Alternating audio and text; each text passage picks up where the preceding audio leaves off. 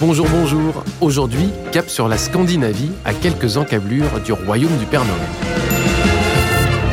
Le Blanc Illumination présente Vive Noël, un voyage pour découvrir les traditions de Noël aux quatre coins du monde. En Suède, à 4 heures de route de Stockholm, il existe un parc d'attractions dédié au Père Noël, Santa World. Un lieu magique où vous pourrez explorer le royaume des trolls, la maison des elfes, l'enclos des reines, l'atelier de fabrication des cadeaux et même la maison du Père Noël.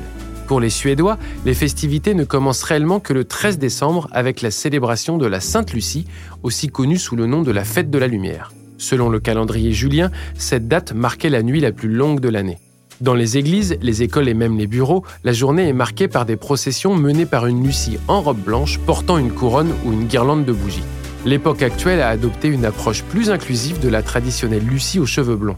Il y a quelques années, la ville de Malmö a annoncé que leur Lucie pourrait être une femme, un homme ou une personne de genre non binaire, reflétant ainsi l'état d'esprit progressiste de la Suède.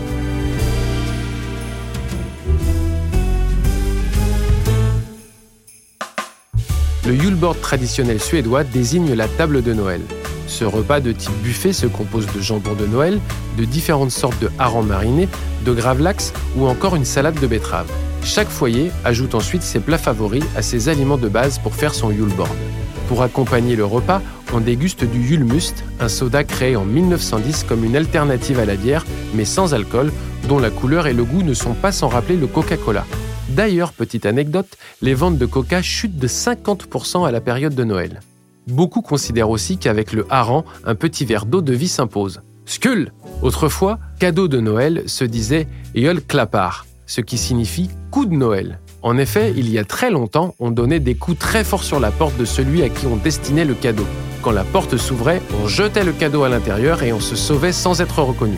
Les cadeaux sont accompagnés de petits poèmes, souvent très drôles, aux rimes ironiques et incisives qui sont lus à haute voix. Godjul, comme on dit en suédois. C'était Vive Noël, un voyage proposé par Leblanc Illumination pour découvrir les traditions de Noël aux quatre coins du monde.